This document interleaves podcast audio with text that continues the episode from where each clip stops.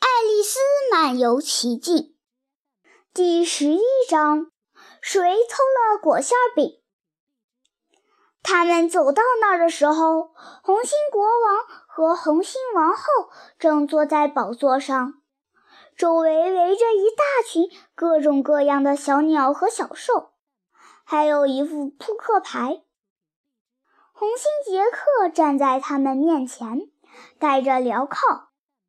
一边一个士兵看守着他，国王身边站着那只白兔子，一手拿个小喇叭，一手拿着羊皮卷饰。审判厅中间的桌子上摆着一大盘果馅饼，那果馅饼看上去香喷喷的，看得爱丽丝肚子咕咕直叫。她想，希望他们快点儿把这案子审完。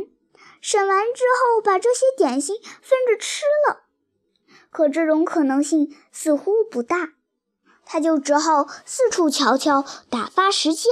以前，爱丽丝从没到过法庭，不过她在书上读过这些。她很高兴，在这儿的每样东西她几乎都认得。那是大法官，她自言自语道。因为他戴着个大假发，那个大法官就是国王。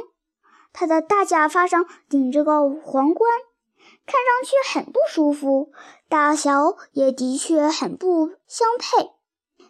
那些是陪审团，爱丽丝心想。那十二个家伙，他只能叫他们家伙，因为你瞧，那有些是兽，有些是鸟。我想。他们是陪审员。他们，他把“陪审员”这个词重复读了两三遍，觉得十分自豪。他觉得自己很棒，因为很少有他这个年纪的小女孩知道这个词的意思。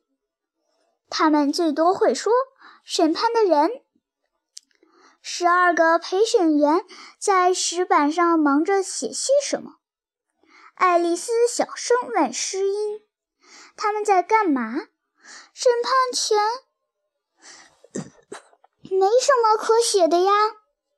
诗音低声回答：“他们写自己的名字，怕到了待会儿审判结束的时候把自己的名字忘了。”这些笨东西！爱丽丝大声骂了出来。但他马上住了嘴，因为白兔子高声叫道：“肃静！”国王赶忙戴上眼镜，四处张望，看是谁在说话。爱丽丝越过那些陪审员的肩膀，可以看见他们都在石板上写下了这些笨东西几个字。他还看见有一个陪审员不会写“笨”字，就去问他们旁边的那个人。爱丽丝心想：到审判结束的时候，他们准把供词写得一塌糊涂。一个陪审员的石笔划出了刺耳的声音。爱丽丝对这当然忍受不了，她绕到他后面找个机会，一下子把他的石笔抽走了。他抽得非常快。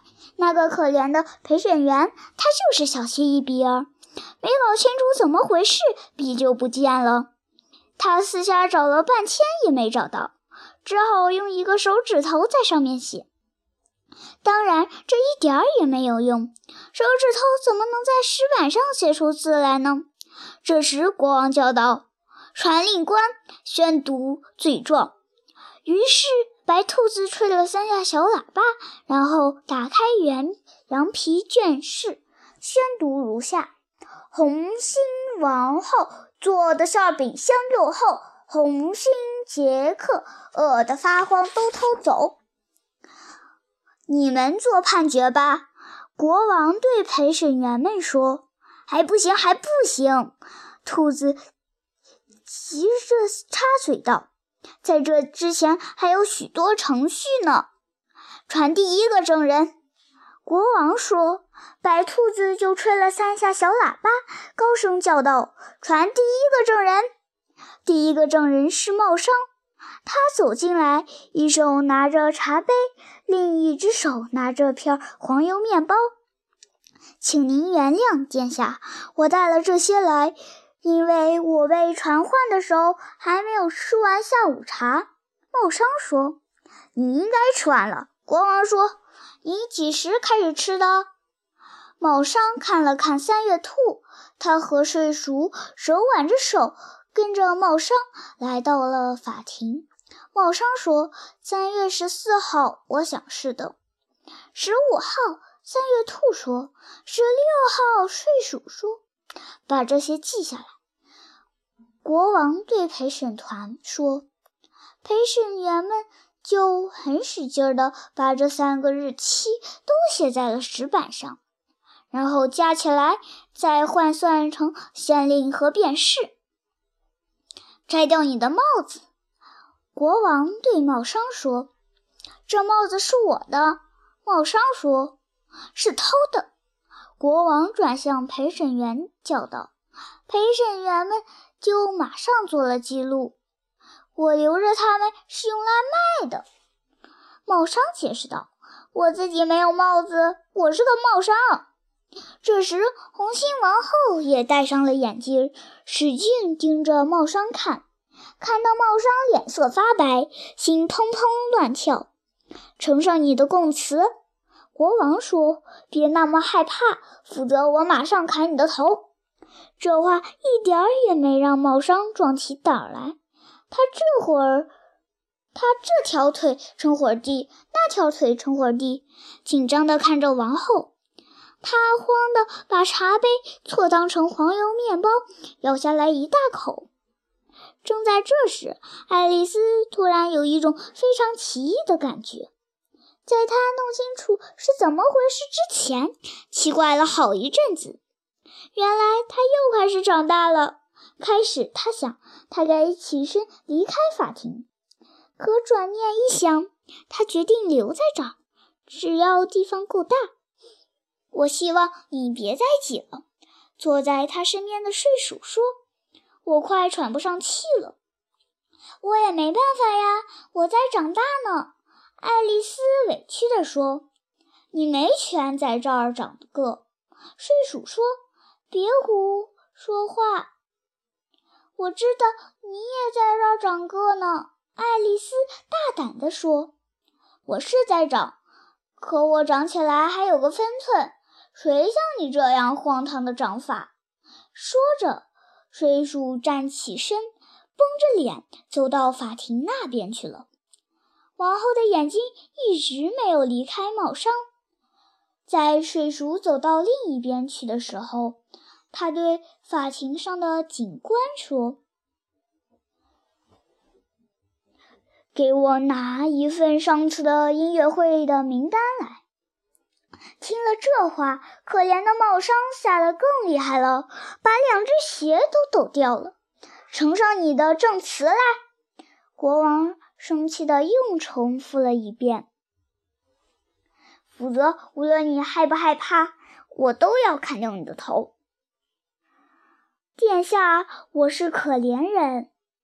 茂商声音颤颤地说：“我的茶才喝了不到一个星期，我的黄油面包也越来越薄，剃一阵头的功夫。”什么功夫？国王问。就是以剃打头的剃头的功夫，茂商回答：“剃当然是剃打头的，你当我是傻子吗？”继续说，国王严厉地说：“我是个可怜人。”茂商接着说道：“在那之后，大多数事情只有三月兔说，我没说。”三月兔急急忙插嘴道：“你说了。”茂商说。我否认，三月兔说。他否认。国王说：“去掉这段，好吧。”无论如何，睡鼠说。茂商边说边着急地看着睡鼠，看看他是不是也要否认。可是睡鼠什么也没说，因为他已经沉沉地睡着了。茂商接着说道：“在那之后，我又切了一点黄油面包。”可睡鼠究竟说了什么？一个陪审员问。我不记得了。茂商说。国王说：“你必须记起来，否则我就砍你的头。”不幸的帽商吓得把茶杯和黄油面包都掉在了地上，跪下一条腿说：“殿下，我是个可怜人啊！你这个笨嘴、笨嘴拙舌的家伙！”国王说。正在这时，一只豚鼠合起踩来，但马上就被法庭的警官镇压了。因为镇压是个很严酷的词，所以我得给您解释一下。他们把豚鼠的头朝下装进一个大帆布口袋里，用袋子系上口，然后一块坐在上面。爱丽丝想，我倒很高兴能见到这个。平时我老在报纸上读到，在审判的末尾，有人想喝彩，结果一下子被法庭的警官镇压了。直到现在，我才明白是这么一回事儿。如果你只知道这些，就可以下去了。国王说：“我已经不能再往下去了，我已经是在地板上了。”帽商说：“那你就坐下。”国王说。这时，另一只豚鼠和其踩来，又被镇压了。这下好了，两只豚鼠都完蛋了。爱丽丝心想。我们可以安静点了。我想喝完我的茶。帽商边说边紧张地看着读名单的王后。国王说：“你可以走了。”帽商飞似的跑出了法庭，连鞋也没来得及穿上。国王急忙对一个警官说：“快去把他的头砍下来！”可那警官赶到门口的时候，帽商已经跑得无影无踪了。传下一个证人，国王说：“第二个证人是公爵夫人的老厨娘，她手里拿了个胡椒瓶。在她进来之前，爱丽丝就猜到是谁了，因为那时门口的人已经打起喷嚏了。”呈上你的证词，国王说。“我不。”老厨娘说。国王着急地看着白兔子，白兔子低声说：“殿下。”您对这个人，您对这个证人必须严加盘问。哎，如果我必须，我必须！国王发愁地唠叨着，他抱着胳膊，皱着眉头看着老厨娘，眉头皱着，眼睛都快闭上了。然后他沉声说：“这些果馅饼是用什么做的？差不多都是用胡椒做做的。”老厨娘说：“是蜜糖做的。”一个懒洋洋的声音在她后面捉说道：“把睡鼠捉起来！”王后尖声叫道：“砍掉他的头，把他轰出法庭，压正了他，掐掐他的肉，拔掉他的胡子。”为了处理睡鼠，整个法庭骚乱了好一阵子。等他们安顿下来的时候，老厨娘已经不见了。国王松了口气，说：“没关系，别管他了，传下一个证人。”他小声对王后说：“亲爱的，说真的，下一个证人得你来审了，我审的头都疼了。”爱丽丝看着白兔子在名单上查找，她想知道下一个证人是谁。她想，他们还没找到什么证据呢。想想他有多吃惊吧！他听到白兔子用他的小尖嗓门高声说道：“爱丽丝。”